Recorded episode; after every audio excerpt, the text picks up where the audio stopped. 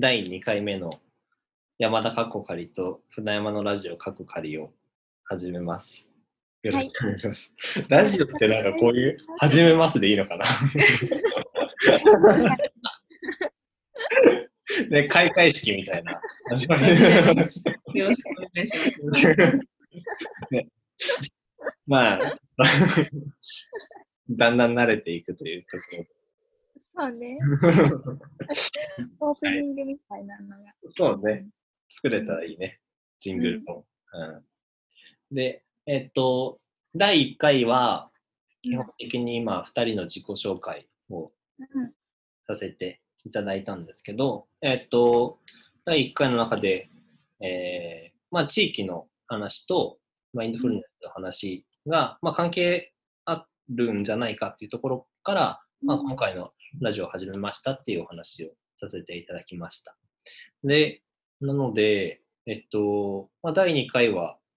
早速そんなマインドフルネスの話とかも聞けたらいいなと思っているんですが、うん、山田ちゃん、いきなりこう、バッと話できたりするもんですか？それとも僕からなんか、なんか、それに近しい何かを喋った方がいいですか？あ近しい何かをお話ししてもらった方が 大学の講義みたいになっちゃいそうだ そうじゃあなんかこううん自分の実体験なのかはわからない。あ実体験これがちょっと直接結びつくかわからないけど、うんうん、こっち今えっと僕は出身埼玉県そう、山田ちゃんと高校が同じというね、うん、あれなんですけど、あれなんですけど、えっ、ー、と、出身が埼玉県で、まあ、うん、まあ、自然とはちょっと一線を画すというか、わざわざ行かないとこう自然の中に自然に触れられないという環境で育ってきた僕なんですけども、こっちに来てからこう変わった価値観として、やっぱりこう、なんだろう、やっぱ人間って地球の上で生活してる生き物なんだな、みたいなところとか。はすごい思っていて、なんだろう、えっと、都会にいる頃は、なんか、うんと、一に朝電車に乗って、こう、外のこうビルがたくさん立ち並んでいるこう景色を見て、こう通勤をして、で、えー、朝9時から夜6時、7時とかまで、こう、完全にビルの中の、こう自然と一切触れない環境の中で生活をしていたので、こう、季節の移り変わりが、その、街路樹枯れてきたな、冬に近づいてんな、みたいなのとか、季節巡って青々しくなってきたなっていうところからしか、こう、感じられてなかっただけど、やっぱ今、こう、島根県の津和野町っていう島根県の中でも、まあ、田舎の方なのかな？多分。うん、に、こう、生活をしていると、なんか季節の移ろいを、本当にこう、うん、肌として感じられる機会がすごい増えてきたなと思っていて、山の、こう、生い茂るとか、まあ、その当然生えてる木の色が変わっていくみたいなところもそうなんだけど育つ野菜がこう、うん、季節によって全然違うとか、うん、なんだろう鳴いてる虫の声が変わるとか、うん、肌で感じられる空気感みたいなところも全然違うなっていうのは改めて感じていて、なんかそういうふうに思うとこうビルに囲まれた生活をしているとまあ、世界はなんか人間が全て作ってるものだみたいな、そういうふうに感じがちなんだけど、やっぱりでも、なんだろうな、自分が食べてるものは地球の、地球とか、まあ、自然の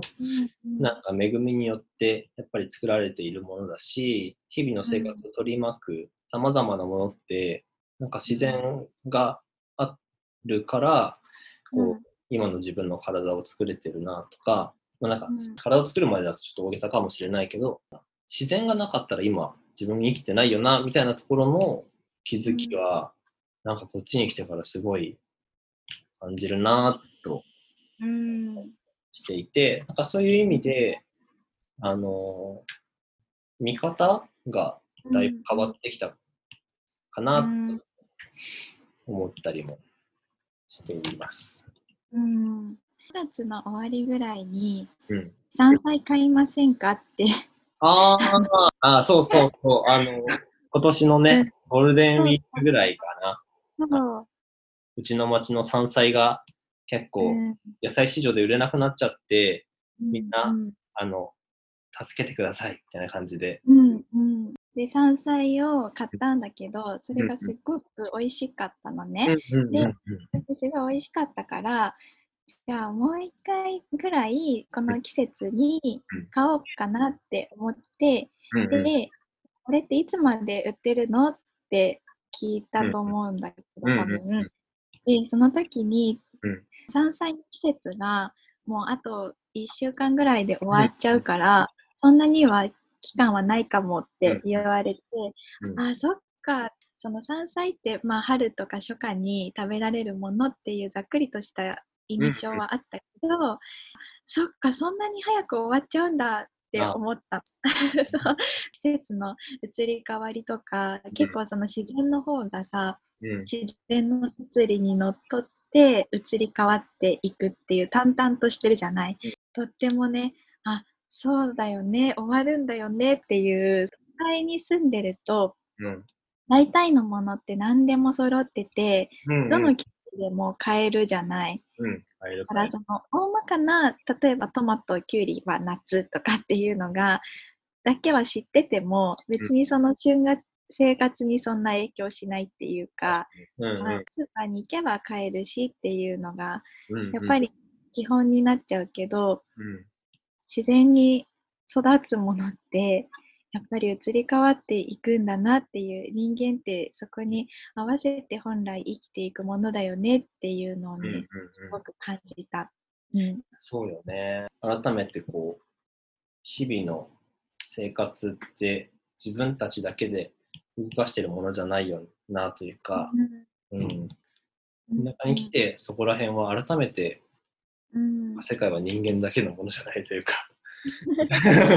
そうよね。すごくやっぱり生かされてる部分って大きいよね。うんうんうん。なんか気づけると、またちょっとこう、うなん日々の生活の仕方もちょっと変わってくるのかなというか、うん、なんでもどんな風に変わる？なんだろう。まず、やっぱ、旬の食材があるんだっていうのは、なんか、うんあ、言葉としては分かっていたけど、うん改めて身をもって実感できたなと思っうんて、農家さんからこう、取れたての野菜が届いたりして、でそれをその日の夕飯の食材に使ったりするんだけど、うん。なんかそういうのを、食材への感謝っていうのが、まあなんかその、ね、今までこう何回と言ってきたいただきますの言葉も、今まではこう作ってくれた人に感謝するものかなっていうふうに捉えていたんだけど、そこの作ってくれた人への感謝も当然ありつつ、うん。こうこの季節だからとか、この土地だから育った野菜っていうのがあるんだなとか思うから、なんかその食事の時に考えることがちょっと変わった気がするんだよね。うん。今この食材がこの季節だから食べられてるんだなっていうありがたさ、それこそ恵みみたいなところは、うんなんか改めて考えるようになった。うん。この食事の時間をただ物を口に運ぶだけの時間じゃないなというか、うん。うん。そういう風になってきたかもしれない。うん。そうか、命をいただくっていう感じかな。うんうん、なんかその感じもさらに思えてきたかもな、うん。うんうん、気がする。うんマインドフルですね。無理やりつなげてみる。やっぱり自然と離れてしまえば離れてしまうほどうん選びにくくなってくるところではあるよね。そのうん食事に対する気持ちとか、うんうんうんえーなんかそういうその地球に生かされてる感覚みたいなのって、うん。どうしてもうん。そこのつながりうん。つながりっていうものへの意識がすごい薄れがちかなっていうその地球と自分とのつながりもそうだし、うんそのいただくものと自分とのつながりもうん。そうだし、っていう。人と人とのつながりもさやっぱり希薄にうんだん。だんなってきてるっていう風に言われてるけど、うん。それと同じように地球とのつながりもうん。すごく希薄になりやすい社会がうんうん。今できてるような気がするから、ね。うんうんそう思うとその田舎暮らしっていうのはうん。そういうところでもつながりを取り戻せるうんうん。場所なのかもしれな。ないるほどね。うん。なんかさ、今、その俺の話の後に、マインドフルですねっていう言葉があったけど、マインドフルっていう言葉もうん、あんまり、なんか分かりそうで分からないうん。感じだなと思って、今、山田ちゃん的に、どういうこうニュアンスで、そのマインドフルっていううん。言葉を使ったのかなってちょっと気になるんだけど。うん。例えば食べるっていうそのものに関して言うと、うん。その今船山くんがご飯を食べてる時にそのご飯の、うん。えところっていうとちょっと違うんだけどなんていうのかな収穫した時とかそのこういうふうにその地球のものをいただいてるみたいなそういうそのさ目の前の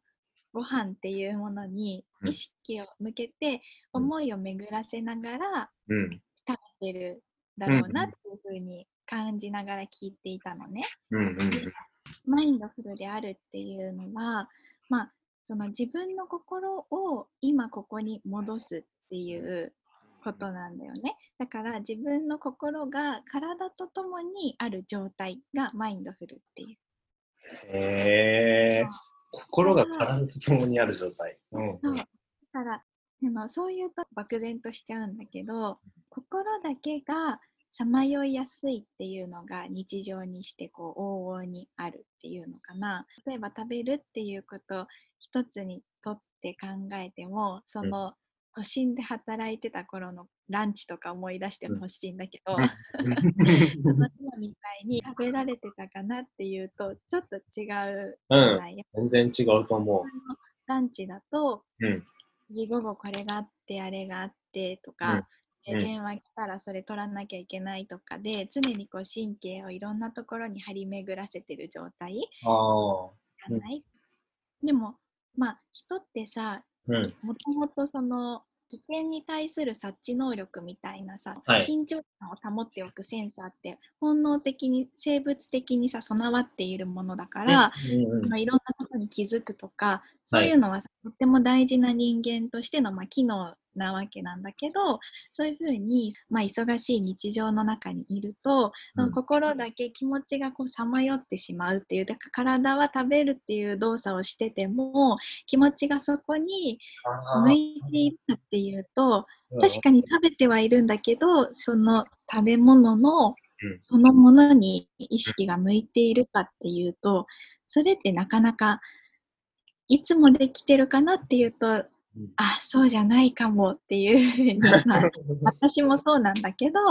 うんまあ、思い当たることも結構多いかなっていうふうに思うのね。ね。うんそう。だからその食べるっていうことに気持ちをちゃんと向けることと、うん。体も食べるって噛み砕く消化するとかうんまあうん口に食べ物を運ぶとかっていうのも全部そうだけど、うん体も食べる作業をしていてうん気持ちも心もしっかりと食べることに向いてるうんなるほどね。そう心と体が共にある状態なのかなっていうふうに思うんだよね。うんうんうんうん。そそっか。う、うんああ、でもなんかその神経をいろんなとこに張り巡らせて、まあ、緊張感がある状態みたいなところも確かにすごいわかるなと思って、うん。ね、なんかどうしてもその日々忙しくしていると、うん。なんだこう注意散漫になってしまうというかね、そいろんなことにこう気をかけてう。うん。から、食べるということがこう動作とか、なんか作業になっちゃうみたいなうん。感覚は確かにあるなと思ってうん。るんだけど、その今僕自身がそのうん。食べるというところで食材をのこう、うん。ありがたさを感じるとかは、うん。確かにその緊張感とかとはちょっとこううん。離れた位置にあるような気うん。がしているのと、あとやっぱ聞いててちょっと改めて思ったのは、うんこっち来てから料理もするようになったんだけど、うんうん。料理をする時にもなんかナスを切ってる時の感覚とかこ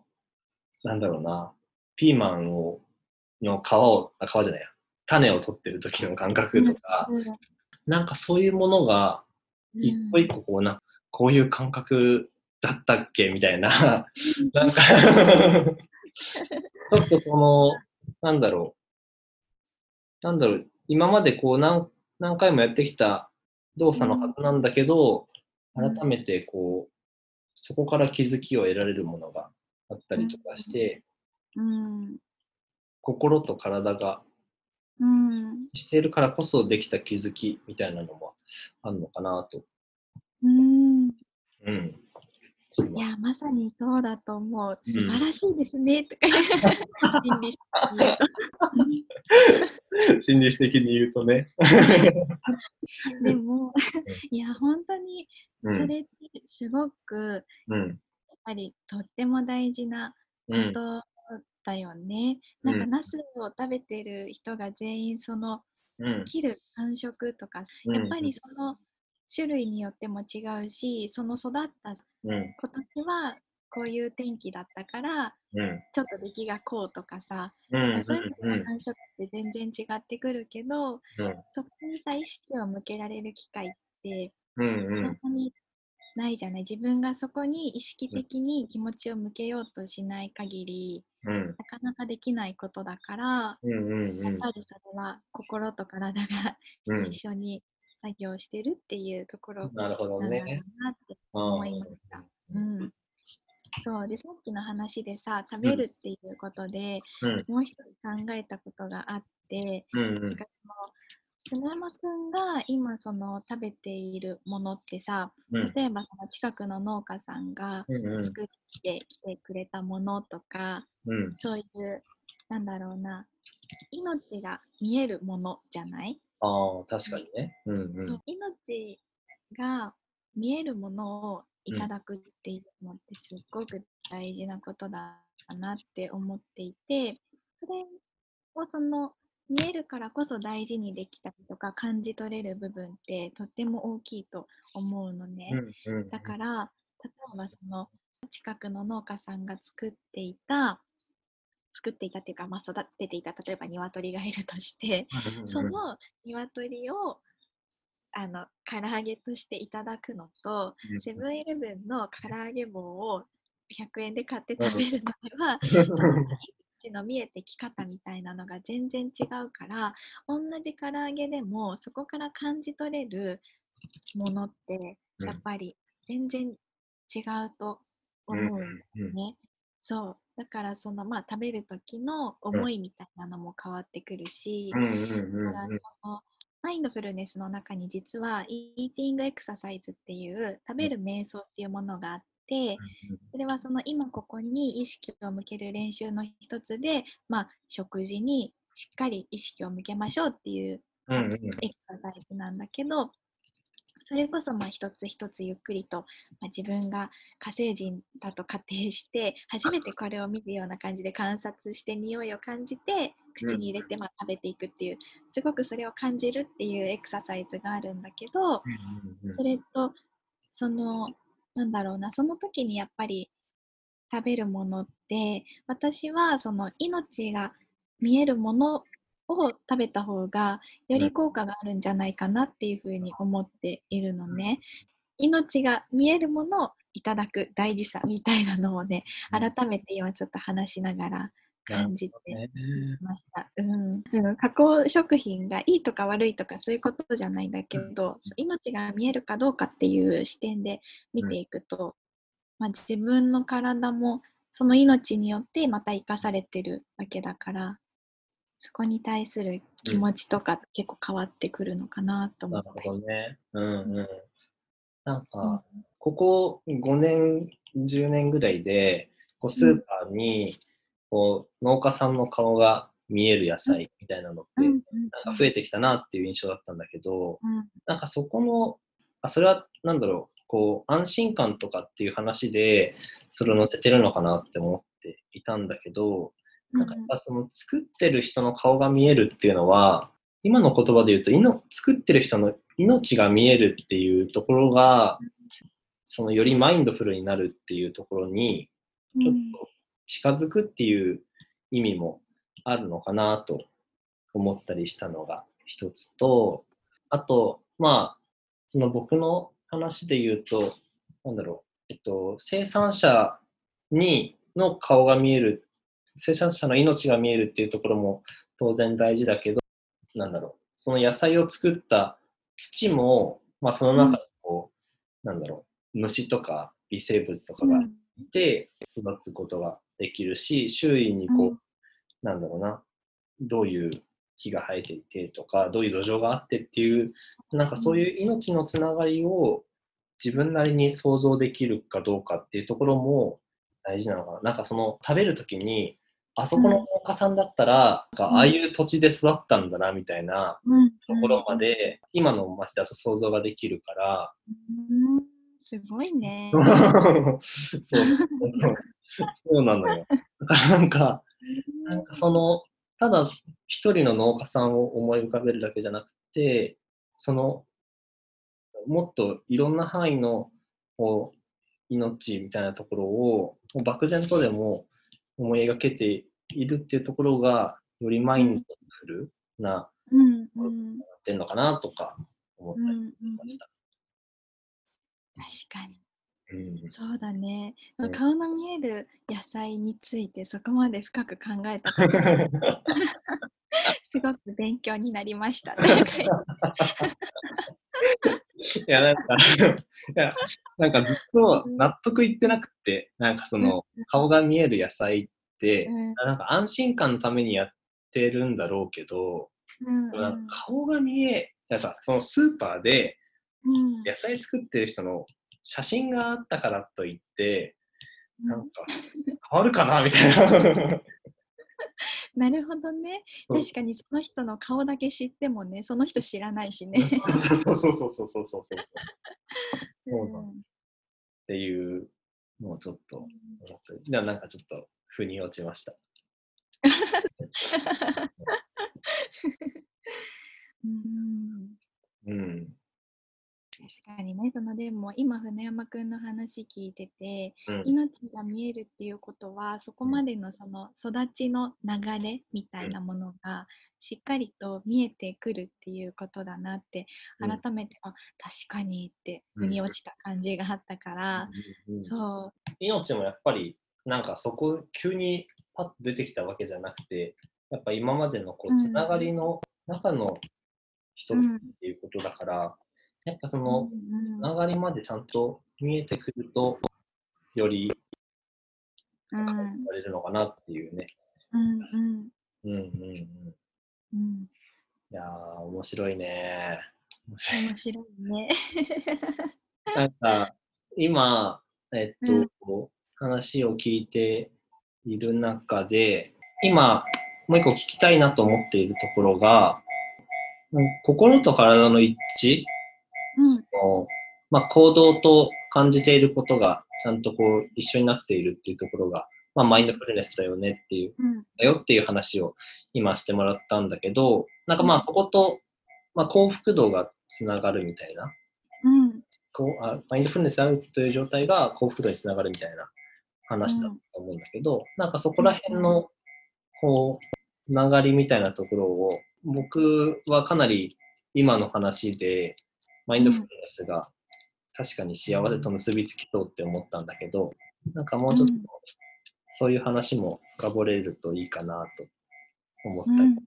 しているので、はい。第3回がその話ができたらいいなと思ってます。はい。そういう